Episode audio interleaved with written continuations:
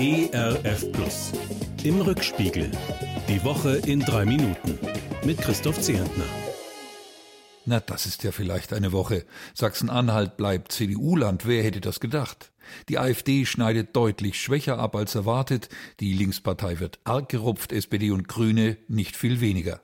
Die kleine FDP feiert, dass sie wieder in den Landtag darf. Wer jetzt regieren wird, entweder CDU und SPD alleine oder diese beiden gemeinsam mit FDP oder mit Grünen? Ministerpräsident Rainer Haseloff hat mehrere Möglichkeiten. Hoffentlich kriegt er eine starke Regierung hin. Hoffentlich regiert die dann so überzeugend, dass bei der nächsten Wahl rechts wie links außen noch weniger zu sagen haben. Zu sagen in Sachen Gesundheit hat Jens Spahn.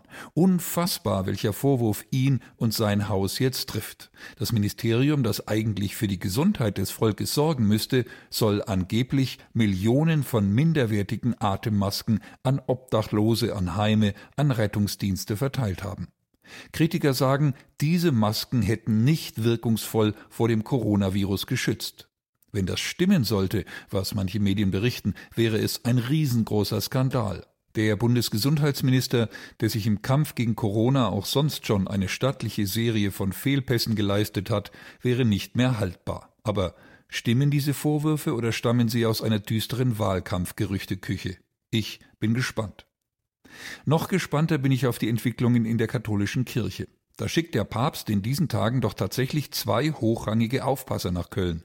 Die sollen herausfinden, was genau hinter der größten Krise der katholischen Kirche seit Menschengedenken steckt. Wer verantwortlich ist für Missbrauch, Taktieren, Vertuschen, Abwiegeln.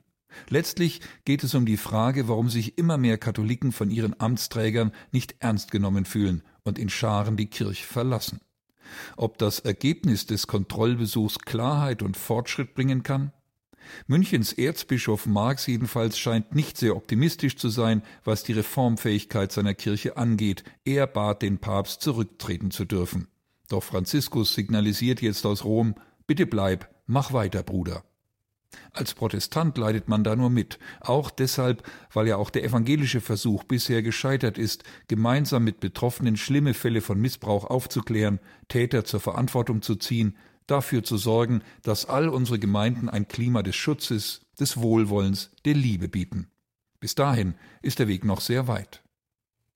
Weit dürfte auch der Weg der deutschen Fußballelf zu einem weiteren internationalen Titel sein. Ab heute rollt der EM-Ball. Die Fußball-Europameisterschaft 2020 beginnt. Ja, richtig gehört. Weil die Spiele im vergangenen Jahr dem Virus zum Opfer gefallen sind, wird die EM 2020 im Jetzt ausgetragen. In Rom treten die Mannschaften aus Italien und der Türkei heute Abend gegeneinander an. Ob der Papst zuschaut? Zuzutrauen wäre es ihm. Schließlich gelten viele Argentinier als Fußball verrückt und ein bisschen Italiener ist er inzwischen ja auch. Bundestrainer Löw jedenfalls kann zuschauen. Er muss mit seiner Mannschaft erst am kommenden Dienstag ran. Ausgerechnet gegen die starken Franzosen. Zum Schluss ein Nachruf, ein sehr trauriger. YouTube-Star Philipp Mickenbecker hat den Kampf gegen den Krebs verloren. Gerade einmal 23 Jahre alt ist er geworden. Seine offenen Worte über Krankheit, Tod und über sein Vertrauen zu Jesus haben viele von uns bewegt. Jetzt teilt Philipps Bruder mit, Philipp hatte vollen Frieden mit der Situation und hat sich sehr über all eure Gebete gefreut. Einer seiner Lieblingsbibelverse war, alle, die ihre Hoffnung auf den Herrn setzen, kriegen neue Kraft, dass sie auffahren mit Flügeln, wie Adler.